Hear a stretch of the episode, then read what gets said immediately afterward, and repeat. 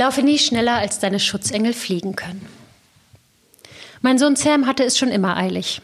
Er kam sechs Wochen zu früh, stillte sich mit viereinhalb Monaten selbst ab und schielte jedem Käsebrot hinterher.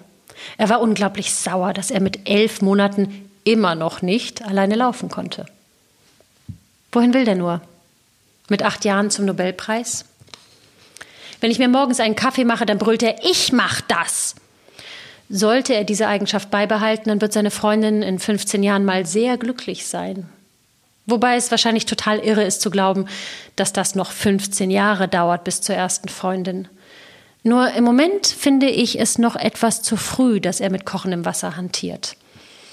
Er ist aber trotz ausführlicher und wirklich kindgerechter Erklärung, Sam, du hast ein großes Aua, total eingeschnappt, zum Assistenten degradiert zu werden.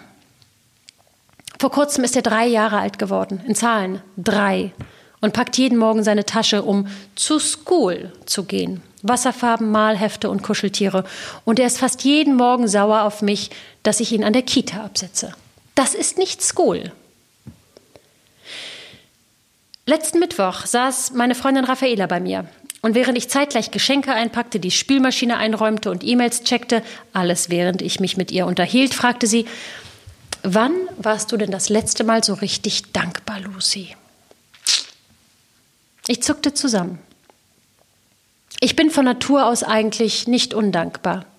Ich kann mich wirklich auch über die kleinen Sachen freuen. Es sei denn, mein Tempo kommt mir dazwischen. Denn wenn es um das Thema Tempo geht, schenken sich mein Sohn Sam und ich nichts.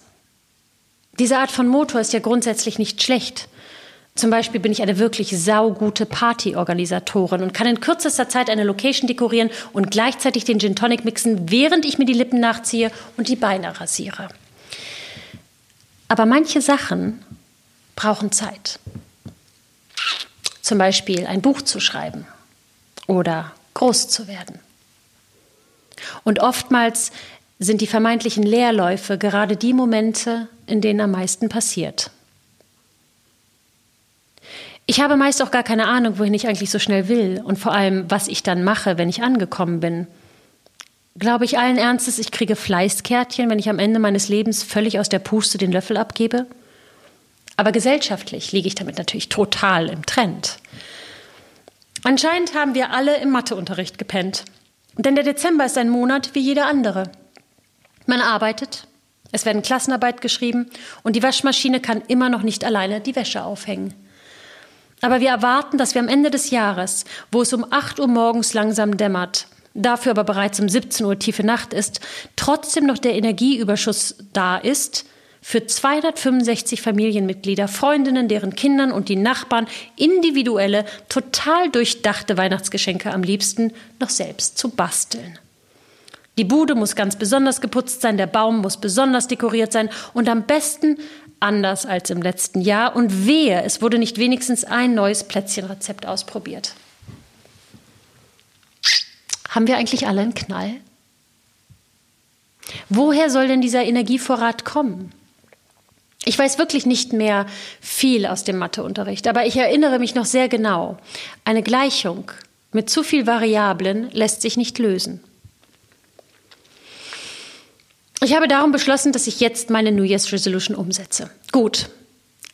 Auch das ist jetzt wieder mal etwas schnell, aber ich glaube, dass es hier passt. Ich drossle nämlich einfach das Tempo. Ich mache einfach nicht mehr mit bei dieser Hetzerei.